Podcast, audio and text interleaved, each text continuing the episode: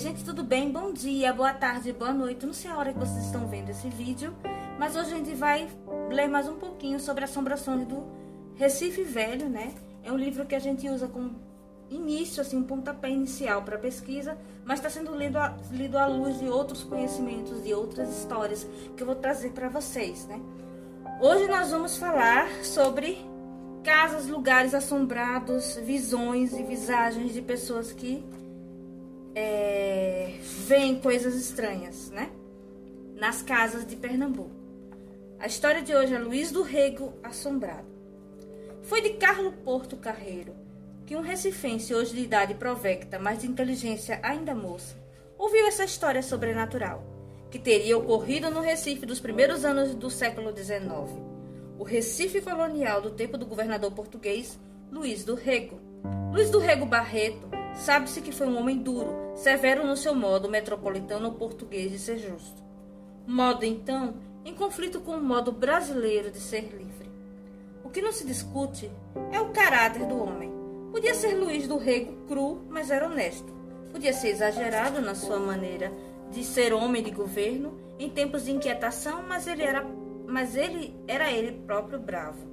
Pois desse homem desassombrado é que Carlos Porto Carreiro contava que se assombrara em Pernambuco, não com a fúria de leão dos pernambucanos daquele tempo, que lhe marcaram com um tiro a carne ilustre, mas com o fantasma de uma mulher fatídica que viu certa vez um sobrado misterioso do Recife e que lhe teria marcado de estranho terror, não a carne, mas o espírito forte. Falara-lhe alguém do sobrado misterioso. Contaram-lhe que nele aparecia um fantasma de mulher, mas só ao homem a quem estivesse para acontecer desgraça ou infelicidade. Luiz do Rego quis ver o sobrado, certo. É claro, de que tal aparição era lenda de gente colonial, só por curiosidade de homem de espírito forte. Mas chegados ao sobrado, Luiz do Rego e dois amigos Diz a história contada por Porto Carreiro que não tardou ele a apare... tardou a aparecer o fantasma de tal mulher, mas só o general português, só a luz do rego. O bravo capitão-general assombrou-se. Olhem a mulher, olhem a mulher, gritava com voz de comando, mas a nenhum dos dois companheiros conseguia ver mulher alguma. Só os olhos de Luiz do Rego enxergavam o fantasma, sinal de desgraça próxima. Dizem intérpretes da história contada por Porto Carreiro que é aviso de assassinato, o assassinato do bravo capitão-general tentado por patriotas pernambucanos. Bem, gente, essa história eu acredito que ela tenha acontecido mais ou menos na época da Revolução Pernambucana, porque se ele fala que é no começo do século começo do século XIX, a gente pensa logo na, nas revoltas pernambucanas. Né? Pernambuco nessa época era um, um palco de várias é, lutas libertárias. Pernambuco sempre quis se libertar antes de tudo, né? Dizem, inclusive, que Olinda, ela se autoproclamou proclamou independente, né, também. E é aquela coisa, a gente fica esperando às vezes uma história de uma assombração, a gente vai ver uma coisa que só aparece para algumas pessoas e eu tenho algumas histórias de assombração para falar, né? Por exemplo, meu avô, ele morava. Meu avô era advogado. O pai dele era advogado também. Então eu vou fazer uma, uma analogia da casa do meu avô com a faculdade de Direito do Recife. Meu avô ele morava na Avenida Rosa e Silva, ali tinha um monte de casas grandes e meu avô morava numa região que é perto do Extra 24 horas atualmente. Tem um posto de gasolina que fica quase de frente para o Extra e era a casa do meu avô. Era uma casa muito grande que eu não tive a oportunidade de conhecer porque meu pai, ele era o mais novo dos irmãos. E meu pai teve filho muito tardio. Eu fui a primeira e única filha dele. E eu nasci depois de quase 20 anos de casados dos meus pais. Então, praticamente, é, essa casa eu não cheguei a ver e não conheci os meus avós também, que faleceram antes. Mas a minha tia, que era minha madrinha, ela me contava as histórias das assombrações da casa. Que era assim: a parte de cima da casa, o último andar eram os quartos. De um lado o quarto dos filhos homens do outro quarto, do lado o quarto das filhas mulheres. E aí quando a pessoa queria ir ao banheiro ou na cozinha beber um copo d'água, teria que descer para os pisos inferiores. Aí a minha madrinha me contava que quando ela descia para o banheiro ou para a cozinha, ela escutava como se fosse uma cortina de teatro abrindo de uma vez e uma cantoria desafinada, né? É claro que toda vez que isso acontecia, eles saíam correndo e voltavam para a cama. Dos meus tios tem uma outra história que eles viram meu tio também descendo sozinho para ir no banheiro, sei lá, na cozinha.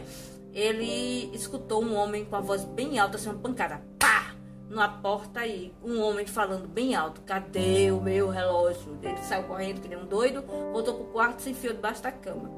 E outro tio meu também viu uma vez uma mão de sangue estampada na parede. Deve ser uma coisa linda. Você tá indo no banheiro, já tá com medo. E quando você chega no meio do caminho encontra uma coisa dessas, eu acho que não deve ser muito. Deve ser muito animador, não, né? Pronto. E meu, meu, meu avô, ele era advogado, né? Ele morava nessa casa que ficava na Rosa e Silva. E o meu bisavô, ele foi reitor da Faculdade de Direito. Tanto que o nome da praça da Faculdade de Direito é o nome do meu bisavô, Adolfo Cirne. Tem um salão lá dentro da faculdade que tem várias, vários retratos de, de pessoas, é, dos reitores, né, dos antigos reitores, e tem um retrato do meu bisavô lá.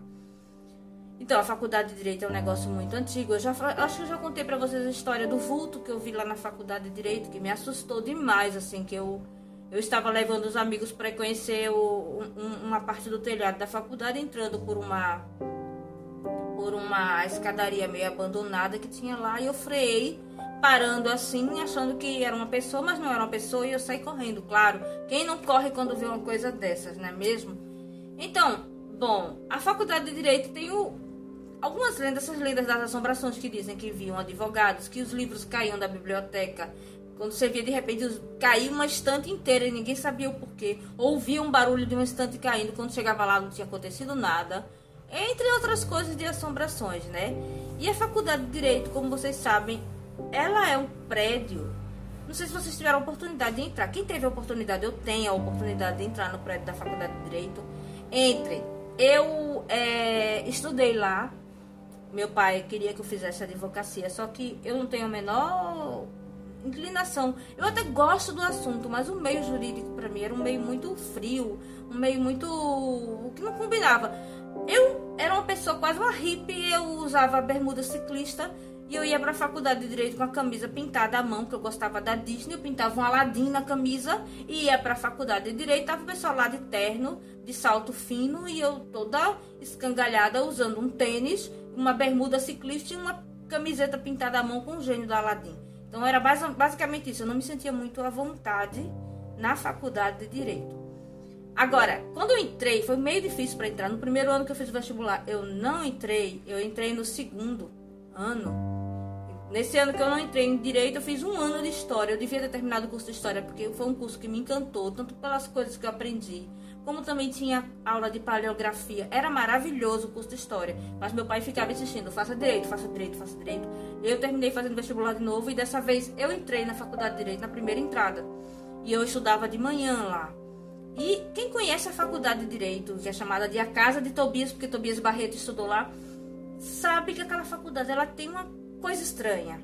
Com essa coisa estranha, ela é toda projetada para ser um lugar para manter o calor dentro dela. Então, as salas são em anfiteatro de madeira escura.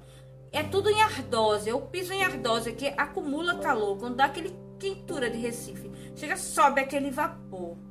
Qual é a história da faculdade de Direito, afinal de contas? É que na época em que a faculdade foi encomendada, foi que ia sair lá de Olinda para Recife, né, que não tinha mais, não tinha uma sede, foi no 1800 e e 50, eu acho. Eu tenho que até que ver essa data direitinho. Que ela saiu de, dali, da, de perto do mosteiro de São Bento, que os padres não aguentavam mais o pessoal perturbando lá os estudantes de direito que faziam e aconteciam, e foi para o Recife. Então, encomendaram os materiais de construção da faculdade de Direito. Essa lenda só quem sabe é quem é quem já estudou lá, né? É uma coisa que é meio só do pessoal de lá de dentro da faculdade de Direito. E aí, quando você chega na sala, você não aguenta o calor, porque a sala é anfiteatro, madeira antiga, escura. E você fica, meu Deus, por que, que essa faculdade é tão quente? O segredo está justamente que encomendar a faculdade de Direito de um lado e encomendar a faculdade de Recife e encomendar a faculdade da Argentina. E na hora de enviarem os materiais de construção, trocaram. Então, a faculdade de direito ela era quente para poder manter o calor dentro, porque o clima da Argentina é frio. E a faculdade que vinha para o Recife era uma faculdade, o material que vinha para fazer a construção, a construção da faculdade era um material que ele ia dispersar o calor, porque Recife era uma cidade quente. Então, o que foi que aconteceu? Até hoje, os estudantes de direito da faculdade de direito passam calor dentro das salas dos anfiteatros e provavelmente os estudantes de direito da faculdade da Argentina devem morrer de frio, porque a faculdade foi toda projetada para ser um ambiente para dispensar, dispersar o calor e tornar um ambiente mais fresco. Então lá eles devem morrer de frio, né? E a Faculdade de Direito, quem puder conhecer a Faculdade de Direito de Recife, eu realmente aconselho. É uma coisa maravilhosa, é linda. Cada objeto é um objeto antigo. Até as mesas de estudo da gente lá eram mesas é, antiguidades, né? É uma coisa maravilhosa. Você encontra primeiras edições na biblioteca. Então ali acessíveis à sua mão e é muito legal. Então quem puder ir, puder conhecer, cuidado somente com as assombrações de lá, que eu realmente eu não recomendo, vá na Faculdade de Direito para conhecer. Bom, gente, esse foi o vídeo de hoje. eu falei muito sobre a, a, é, prédios assombrados, sobre curiosidades e coisas pitorescas da cidade. E eu adoro falar sobre isso, né? É um assunto que acho que não tem fim. Então foi isso. Obrigada por terem assistido. Se quiserem seguir nossas redes sociais, estão todas aí embaixo. Tem desde o nosso Instagram, o IGTV, onde eu também coloco esses vídeos. Temos também o, o, o, o Twitter, temos o, a, a, a fanpage, né? E eu posto sempre coisas diferentes nas redes sociais, né? Cada rede social tem uma coisa diferente. Então, quem puder me ajudar a seguir, clica nas notificações para poder receber o anúncio de que o vídeo vai, vai estar no ar. Eu agradeço, agradeço muito e muito obrigada a todos que estão me seguindo agora. Eu, assim, pretendo manter esse canal por muito tempo e trazendo sempre coisas interessantes sobre a cidade de Recife, sobre Pernambuco e sobre usos, costumes, assombrações, fatos históricos, tudo isso misturado, tá certo? Um beijo e até a próxima.